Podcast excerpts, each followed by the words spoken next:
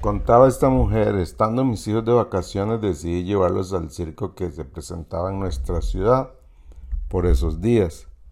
Cuando llegamos a la boletería le pregunté al hombre que vendía los boletos cuánto cuesta la entrada, a lo que él me respondió dos dólares los menores de hasta 12 años y tres dólares para los demás. Entonces deme tres entradas para mayores de 12 años y uno para menor de 12, le dije. El hombre me miró sorprendido y me dijo, Señora, podría haberse ahorrado tres dólares. Yo ni cuenta me hubiera dado de que tenían más de 12 años esos dos niños. Miré a mis hijos que seguían atentamente nuestra conversación y le dije, Sí, lo sé.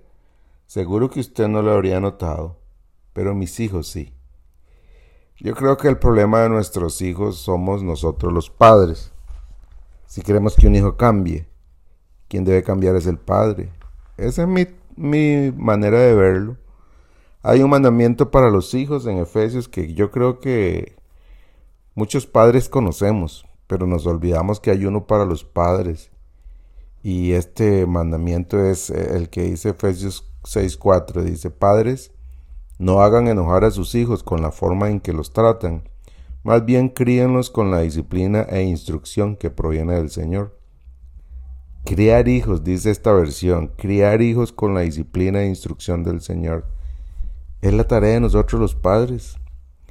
Y los padres queremos que nuestros hijos amen a Dios y le obedezcan que lean su Biblia, que sean disciplinados, honrados, trabajadores, veraces. A mí me buscan los papás de vez en cuando para que les ayudes con el comportamiento de los hijos, pero yo tengo tanta claridad en eso que, que el hijo no es el que debe venir a una cita conmigo, es el papá. Porque el problema de nuestros hijos somos nosotros.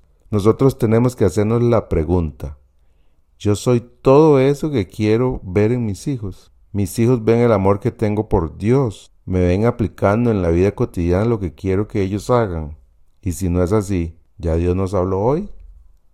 Hoy vivamos como quisiéramos que nuestros hijos vivan. ¿No le parece? Un abrazo.